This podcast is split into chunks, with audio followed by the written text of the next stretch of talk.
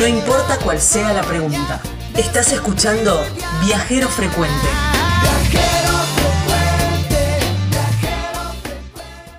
Bloque viajero y mm, una historia mm, una historia particular también de estos viajeros son Belu y Lucho.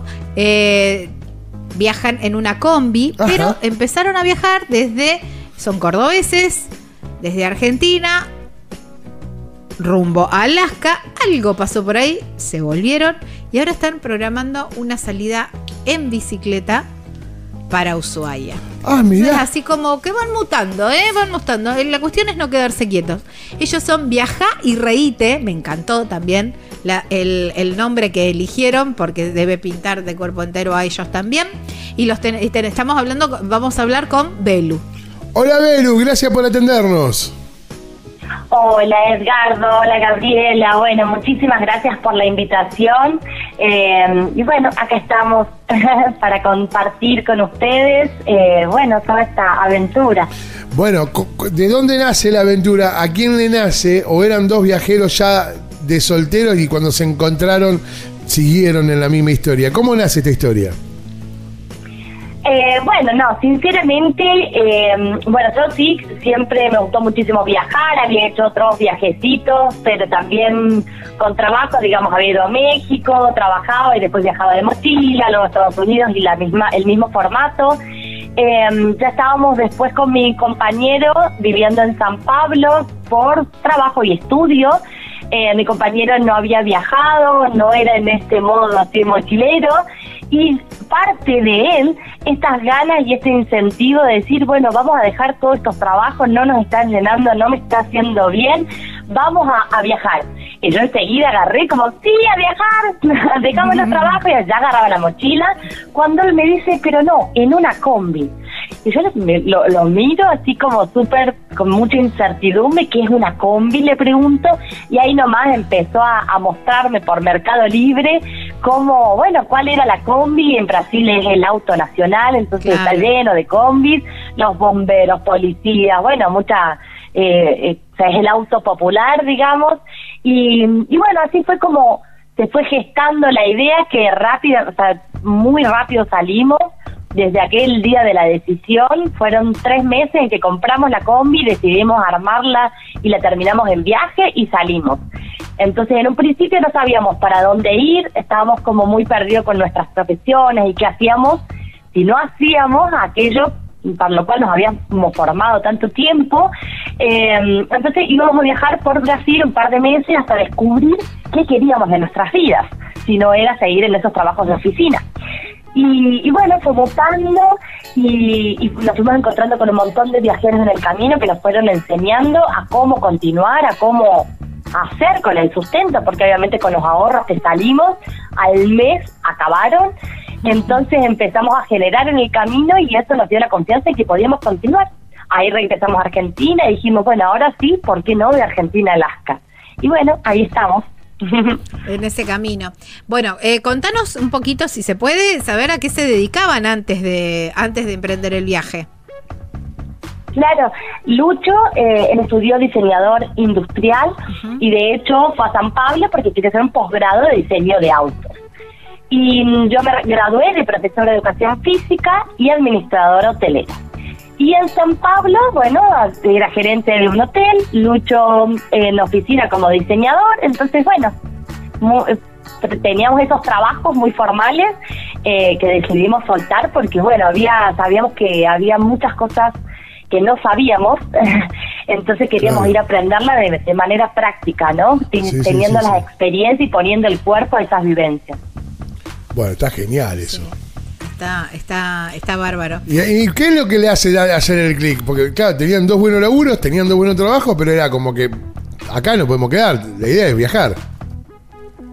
Sí, eh, nos hizo el clic el hecho de tener que levantarnos o sea, a las 6 de la mañana, salir de casa hasta las 9 de la noche, nos tomábamos dos metros, buses, eh, no poder vernos ni tener tiempo para ninguna otra cosa, más que para el, el trabajo, ¿no? Ni siquiera nos veíamos porque yo trabajaba en la industria hotelera, entonces fin de semana eh, trabajaba mientras Lucho en la oficina, entonces era de lunes a viernes, sábado domingo los tenía libre, entonces nos pla- replanteamos qué haríamos en caso de tener una familia. Eh, ¿Qué tiempo le invertiríamos a nuestros hijos? ¿Y qué tiempo le estábamos invirtiendo en aquel entonces a otras cosas que queríamos desarrollar y aprender? Sea de el- aquello que nos gustaba, hobby, nos gustaba mucho, bueno, dibujar, escribir, practicar yoga, hacer otras cosas, ¿no?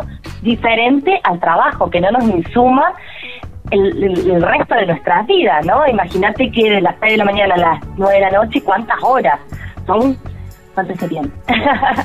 bueno, las matemáticas montón, no es lo mío. como 15 horas. Pero todo ese, ese tiempo en que es solamente eh, trabajo, ¿no? Entonces, bueno, queríamos ir a, a conocernos primero para descubrir qué otra cosa nos gustaba eh, y de qué otra forma podríamos, bueno, ganarnos el sustento también.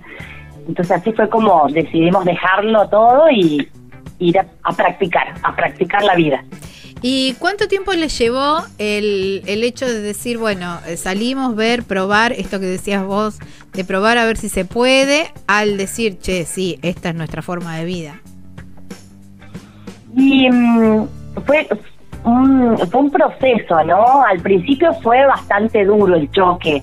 A mí me pasó particularmente con esto del tiempo. Yo sabía desde el jardín hasta después del jardín, la primaria, la secundaria, la universidad, el trabajo, que ocho horas de mi vida, de las ocho de la mañana a las cuatro de la tarde mínimo, ¿qué hacer con ese tiempo? Claro. era un tiempo productivo para el trabajo, para la escuela, de estudio, y tener todo el tiempo del mundo me, me tocó decir, bueno, teníamos un montón de cosas que hacer, el armado de la combi, porque al construirla también nosotros, eh, no nos eh, generaba gasto, digamos, no le teníamos que pagar a alguien para que lo hiciera, pero teníamos que aprender. Y ese aprender es, bueno, ir buscando manuales o YouTube, cómo hacer una combi, el interior de una combi, bueno, nos llevaba mucho tiempo, pero en, en un principio no sabía eh, cómo, sí, qué hacer con ese tiempo, ¿no? Entonces empecé a pasar mucho tiempo conmigo misma, eh, entonces, y empecé a, ver de qué manera podíamos, o qué otras cosas podíamos aprender eh, para, para vender, ¿no? Después nos dimos cuenta que la venta era un arte, es, sigue siendo un arte, entonces eh, y empezamos a probar un montón de cosas, algunas funcionaron y otras no. Eh, empezamos a vender nuestra propia ropa arriba de la combi, hacíamos ferias americanas, empezábamos a, a generar trueques eh, en ferias de verduras, por ejemplo, entonces eh, íbamos a ayudar a acomodar los cajones y, y bueno, y ahí nos daban la verdura para toda la semana. Es un cambio de, de mental de toda la economía, como lo habíamos aprendido. Y eso llevó su proceso y hasta el día de hoy muy abiertos a, a, bueno, a muchas cosas nuevas. Eh, mismo de en un país funciona un producto o algo, en otro país tenemos que, bueno, reinventarnos todo el tiempo porque, mm, no sé, le gustan las pulseritas, la- el alimento, la mm, no sé, alguna artesanía, eh, cosmética natural, murales, clases de yoga, bueno, ahora con nuestro Sí, sí. libro, pero en realidad en cada país tenemos que, que reinventarnos y eso lleva, lleva su tiempito y su proceso. Pero bueno, como les contaba, el primer mes fue el mes más duro. No solamente por ese tiempo, veíamos que todo el dinero se nos estaba yendo eh, y desesperarnos, ¿no? Como no, y, y, y bueno, ¿y ahora qué vamos a hacer? Y ahí fue cuando nos empezamos a cruzar con otros viajeros que nos fueron enseñando. Eh, mismo el tiempo que pasábamos juntos dejó de ser esos 15 minutos en la noche cansados y a dormir. Fueron las 24 horas, 7 días a la semana. Entonces, Claro, eso también, conocernos nosotros claro. como ¿Quién es esta Claro. persona que tengo acá al lado? Claro, tal cual fue conocernos a nosotros mismos y a nosotros como pareja. Sí, sí. Eh, por eso nosotros decimos, de hecho, el primer mes casi nos separamos, desistimos, queremos vender la comida, decíamos qué locura estamos haciendo, volvamos. Eh, pero bueno, una vez cruzada ese, ese límite, eh, bueno, la verdad no dijimos por acá es. Está bien. Qué bueno, qué bueno escuchar esta parte de la historia, porque por ahí, viste, o las redes sociales o, o en el inconsciente de colectivo está en que, bueno, pas- la pasás de viaje, la- siempre, siempre es una sonrisa y siempre todo está bien. Sí, y, sí. y está bueno esto que vos estás contando. De, de que bueno que el primer mes fue muy duro y fue sostener una idea y una y un proyecto a ver qué, qué pasaba después de esa crisis, ¿no? Claro, sí, totalmente. Es lo de las redes sociales. eh, bueno, por ahí no se cuenta ni el 0,0001% de, de todo lo vivido. Porque la vida de viaje no es ni magnífica ni extraordinaria, sino que siempre decimos es como cualquier otra, con sus sub y bajas, su montaña rusa, a veces súper lindo, pero para llegar a ese lugar súper lindo tuvimos que haber dormido, no sé, en un lugar donde no había agua, donde no había esto, ¿no? Y bueno, logramos y coronamos un lugar fantástico, pero eh, digamos hay un, un lado B, un lado oscuro, como todo, ¿no? No hay luz sin oscuridad, o sea, siempre decimos lo mismo. El tema es desde qué lado o qué perspectiva vemos las cosas. Claro, está bueno, me encanta. me- Sí, encanta. que de alguna manera también es, es una forma de, de autoconocerse. eh, como decís vos, hay un momento donde no tenés cómo, cómo, cómo zafar o cómo salir. Y esa es la pregunta que siempre hacemos, porque hay un momento como toda pareja donde decís, uy, yo me, me basta. ¿Qué hacían en ese momento? Uy, al principio pensábamos que teníamos que hacerlo todo juntos. Claro. Claro. Todo, desde, bueno, en ese momento cuando iniciamos hacíamos encuadernación artesanal, agendas para vender y terminábamos peleando porque no nos gustaba, a uno no le gustaba vender, al otro no le gustaba dibujar. Entonces, bueno, nos fuimos dividiendo un poco más las tareas, darnos cuenta que cada uno tenía que tener su proyecto personal, su proyecto individual, aquel que era propio y que, bueno, el otro no invade ese espacio.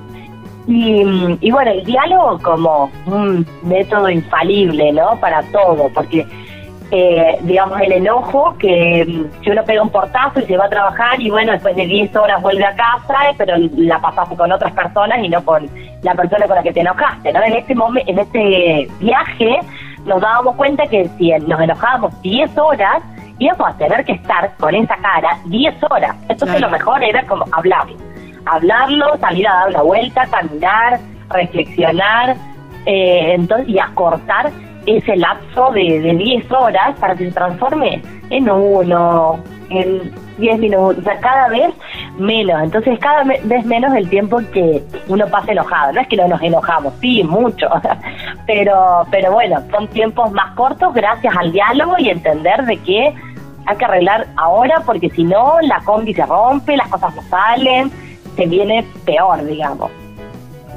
Claro, qué bueno, Bueno, me encanta. Es una buena forma. Me Es encanta. una muy buena forma. Bueno, y, y- y partieron. Y, y- y cómo fue ese, ese nuevo encuentro? En, esta, en la segunda parte. de, de Argentina, bueno, Alaska, eh, y al principio otra vez vuelve a ser trabado. No, pero siempre, pero ya, ya se conocían. Sí, no, no, no, pero no entre nosotros ahí. Ahí en realidad había otras cosas que había que soltar de acá de Ah. Argentina y, y bueno, hasta que uno le agarre el, el ritmo a, bueno, a una combi, a buscar la ducha, a buscar el baño, Ah, a, sí, a, sí. bueno, a varias cositas, que ya después una vez arriba, como cualquier proyecto que uno ya establezca su rutina y, y bueno, después va fluyendo cada vez mejor.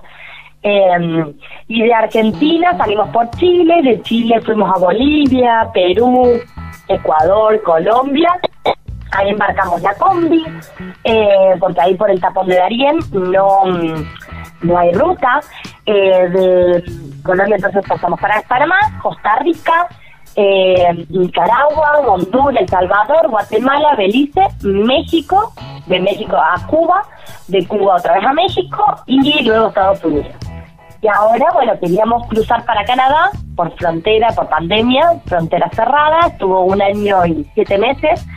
Y, bueno, no pudimos ingresar, teníamos que salir rápidamente de Estados Unidos porque se nos vencía el tiempo de permanencia que nos habían dado. Eh, pero estábamos ahí en la frontera, las combis.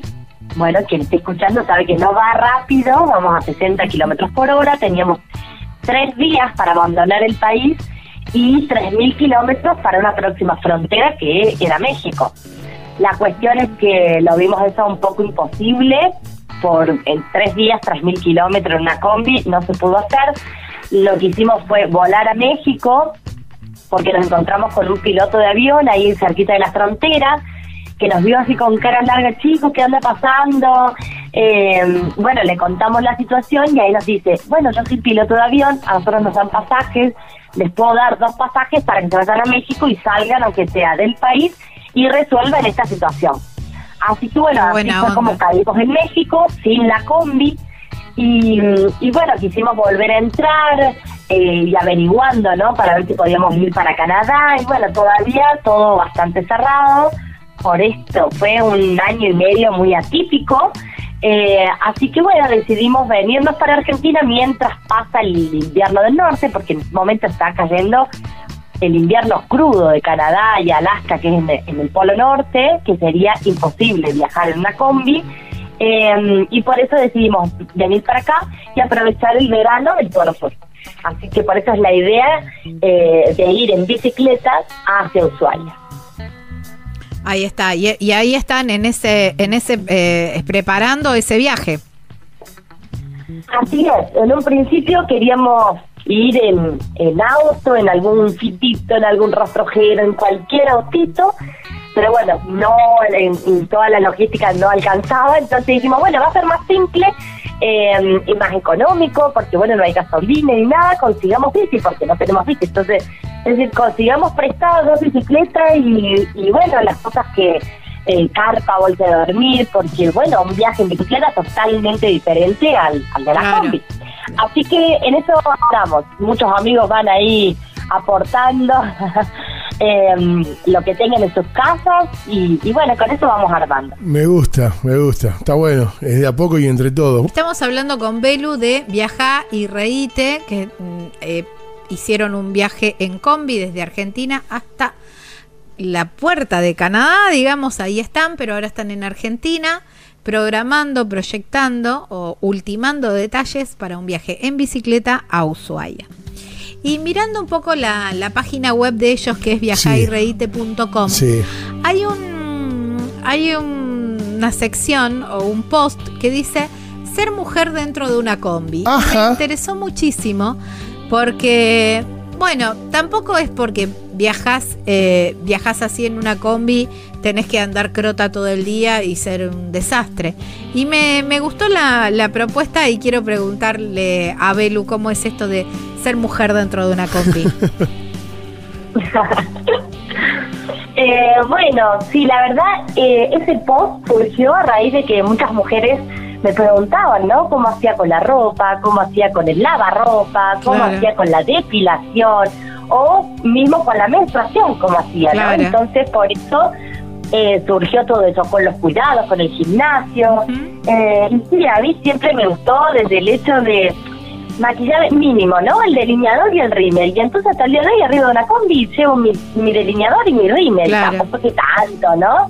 Em, pero igual que con la ropa, eh, si bien los espacios son sumamente reducidos, elijo aquello que, bueno, me haga, eh, que me guste, que me, me haga sentir cómoda, pero a la vez de verme bien, ¿no? Eh, igual que practico yoga todos los días o casi, o cada dos o tres días.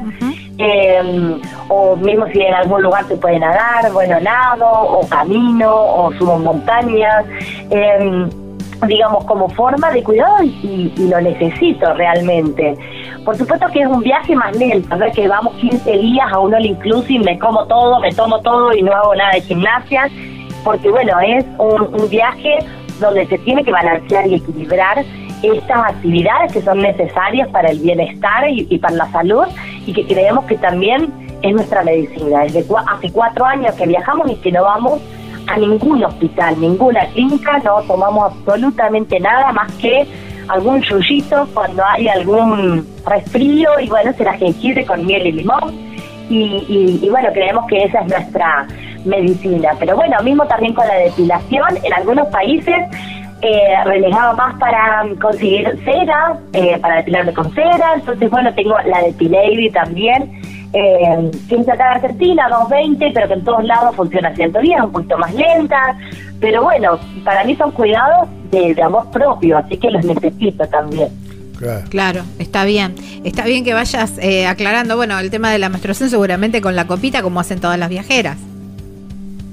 Sí, la, la descubrí en ese viaje y me pareció una opción fabulosa, pero en realidad porque estaba muy adentro del cuidado del medio ambiente, ¿no? Y, y Claro. veía cuántas eh, toallitas, digamos, en otro método, eh, bueno, usaba, y con esto la verdad se me concedió este, este tema. Y bueno, en, en un principio me costó, ahí cuento cuál fue la relación, digamos, no me fue así como un odio, ¿no? Porque no me salía y no, era súper Claro. incómodo al principio.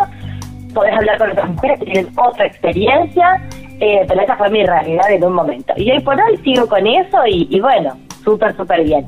Lavarropa no tenemos arriba de la combi, plancha tampoco, eh, así que la plancha es darle y sacudirlo y bueno, hay que estiradito. con una percha. Y el lavarropa, y el lavarropa, eh, cuando vamos a alguna casa de familia y encontramos, bueno, o nos ofrecen, eh, ahí hacemos un lavado masivo, digamos, eh, y si no, si hay alguna prenda, la prenda diaria, la, la ropa interior, por ejemplo, se lava cuando uno se baña o en un Claro. balde a mano, se refriega y ya.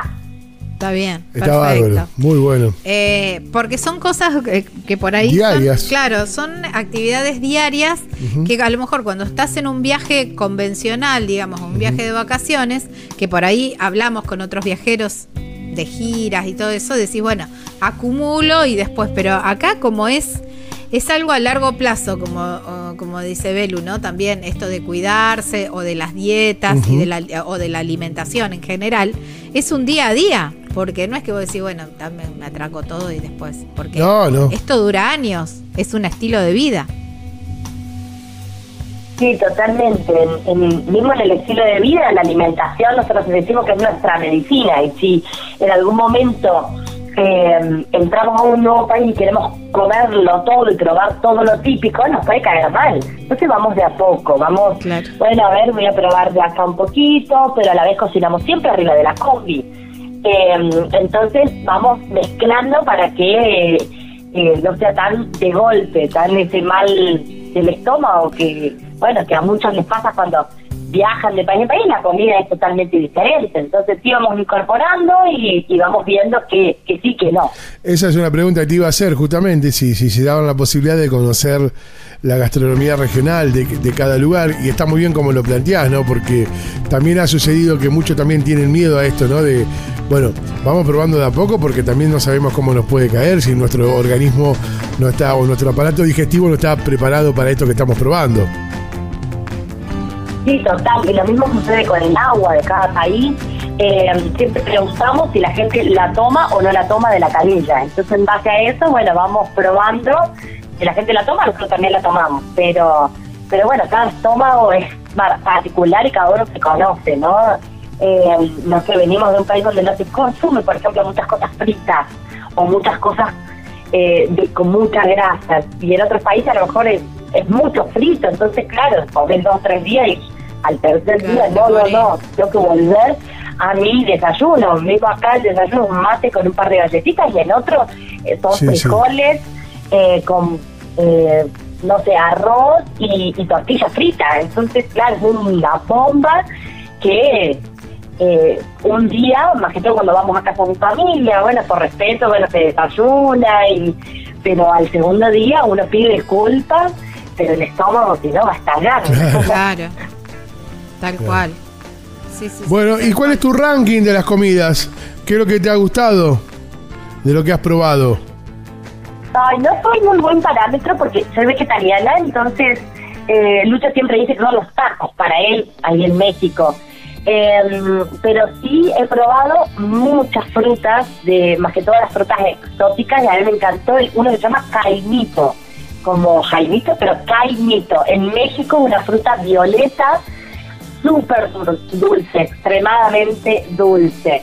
Eh, y el otro el zapote, que es naranja, eh, también muy dulce y bueno, solamente se, es muy difícil conseguirla en, en otros lugares porque mm, se consume en, en un momento determinado cuando la planta pro- produce y se ve que no hay gran cantidad que se exporta son cosas ahí muy regionales y típicas de ese lugar y de un momento.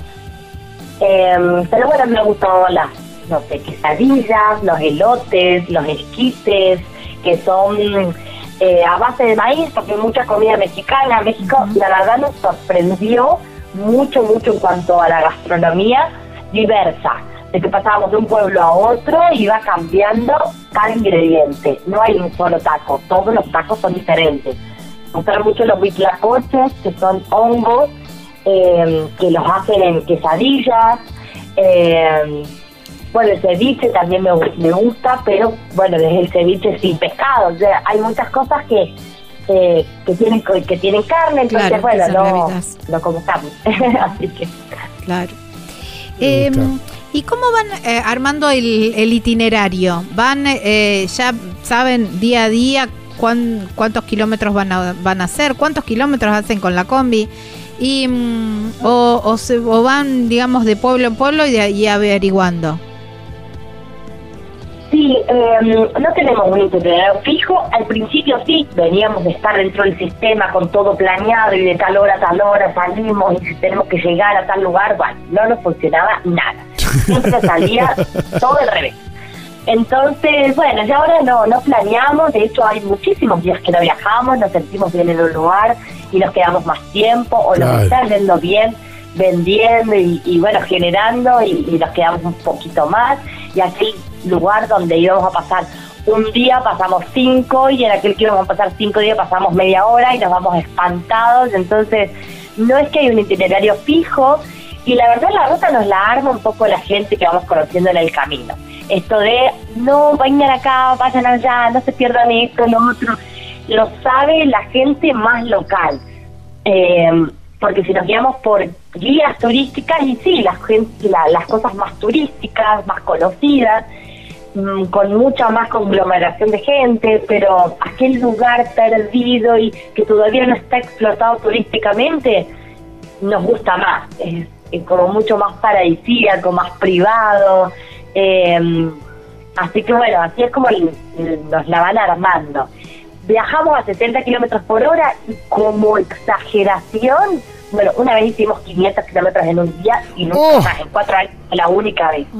Pero 200, 300, 100, depende, ¿no? Ahora, por ejemplo, en Estados Unidos, que las distancias son más largas, teníamos que hacer un poquitito más y, y generalmente hacíamos 200, 200 y pico. Pero si no, a veces el pueblito que sigue queremos ir a conocerlo y está a 20 kilómetros y eso es todo lo que hicimos en el día. Qué bueno. Así que varía mucho. Eso está bueno de aclarar también, porque por ahí cuando un, eh, cuando se ven las combis, dice no, pero ¿cómo vas a hacer con esa? Que no te aguanta el motor, o que, bueno, viste, por ahí la parte mecánica. Pero hay que, em, hay que contar también que no es que ustedes hacen un montón de kilómetros en el día, sino como vos decís, a lo mejor son 20, a lo mejor son 100, Sí, sí. como mucho 200. Sí, van pasando imprevistos de la ruta, o se puede romper el motor, o no sé, alguien te para por el medio de la ruta y te invita a su casa, y, y bueno, y uno va fluyendo con lo que va pasando en el día a día. Claro, tal cual, tal cual. ¿Y, mm, y pasa seguido esto que los inviten a, a- a dormir a sus casas?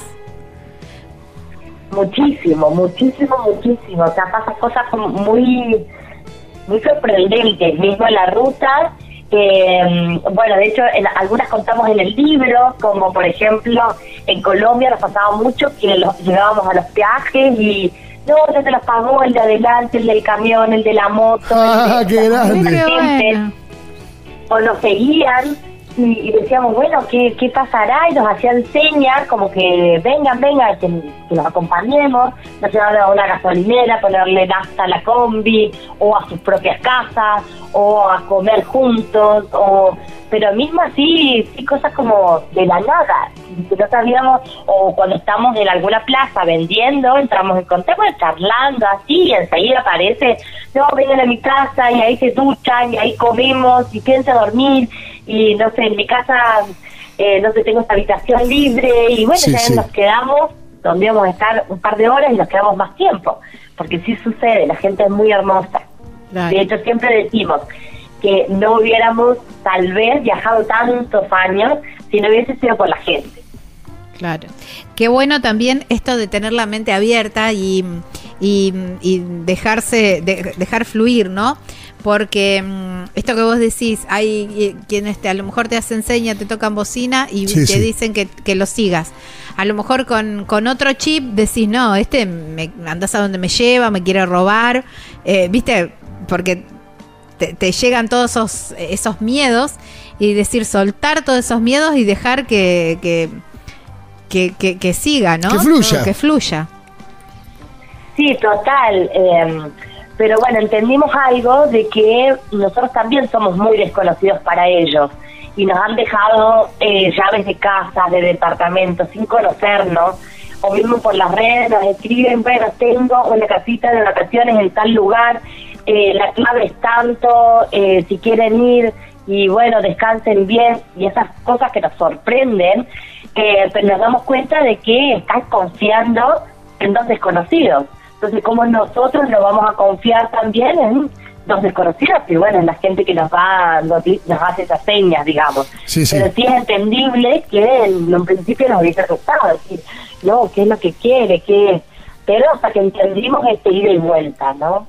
Claro, tal Está, cual. est- est- está muy bien, está muy bueno. Pero, y, y eso que a través de la intuición, ¿no? También, porque pudo ser o pasó alguna vez que dijeron, no, no, me- eh, no, gracias, porque intuyeron algo que no estaba bien. Sí, total. Yo creo que se entrena y se desarrolla una, un- sí, una intuición eh, tan sensible, tan importante que sí que la escuchamos como si fuese que nos llega una información eh, con conocimiento científico, digamos. Sí, la escuchamos mucho. O sea, si es un lugar que decimos, "Mm, no, acá hay algo, no te puedo explicar, pero hay algo que no, nos vamos. Con que uno tenga esa intuición, nos vamos, no nos quedamos. Qué bueno, qué bueno saber escuchar, ¿no? Eso, porque eh, no hay nada como... de- y es muy común también en los viajeros esto de, de, de, de- de sentirlos, sentirlas a las situaciones.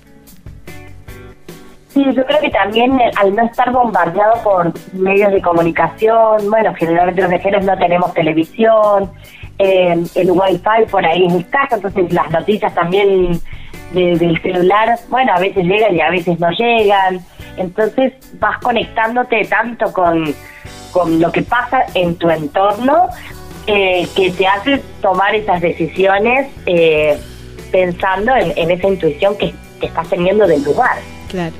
Y, y hablando de, conectar, eh, ¿son de escu- ir escuchando la radio local o por ahí eh, o- o se llevan música? Sí, no, no tenemos radio en la combi, de hecho, bueno, no tenía estéreo ni nada, después Uh. nos dan uno en Costa Rica eh, y ahí pudimos conectar con algunas radios locales porque nos encantaría, nos encanta la idea de ir escuchando qué pasa en estos países y, y escuchar hasta, hasta el dialecto, la forma en que hablan y la música que escuchan.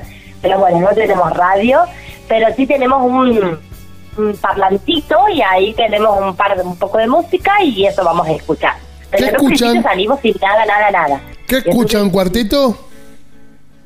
eh, sí, escuchamos cuarteto, escuchamos mucho folclore también, y pero muy variado, porque a veces si son largas las horas de la ruta, bueno, por momentos necesitamos más ruido, menos ruido, más tranquilo, eh, más para despertarnos, así que bueno, todo un poco.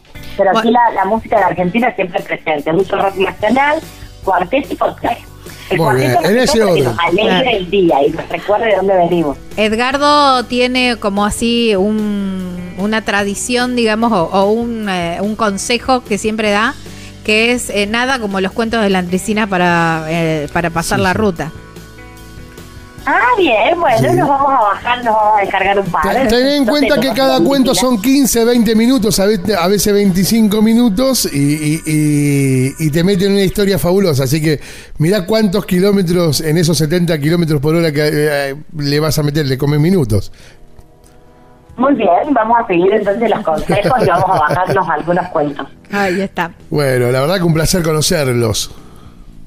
A Bueno, Lucho a través de tu palabra, ¿no? Porque, este, bueno, como suele pasar en casi todas las parejas, ¿no? que las mujeres co- copamos el, el micrófono. Bueno, eh, no, ni- de todos modos, cuando estén en viaje, los lo seguimos obviamente en Sí, las claro. redes como Viajá y Reíte, y cuando estén en viaje en bicicleta, ustedes ya estén por llegar a, a Ushuaia, los vamos a volver a llamar para que nos cuenten esta experiencia, ¿no? Porque bueno, esta es la vida en combi, pero en bicicleta es otra cosa.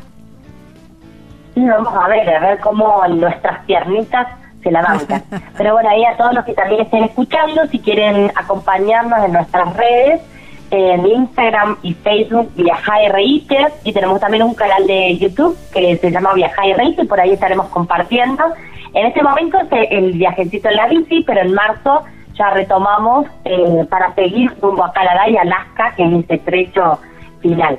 Ahí está. Bueno, y hay un libro también. Todo lo encuentran ahí en las redes sociales. Muchísimas gracias. Gracias a vos. por invitarnos a compartir. Un beso gigante. Un abrazo. Un beso grande. Bueno, Belu y Leo y Lucho. Velo y Lucho de Viajá y Reíte. Me encantó. Estás escuchando Viajero Frecuente. Encontranos en Facebook como Viajero Frecuente Radio. En Twitter, arroba Viajero Radio. En Instagram, Viajero Frecuente Radio. Vamos a viajar, si no es ahora, ¿cuándo? ¿Cuándo?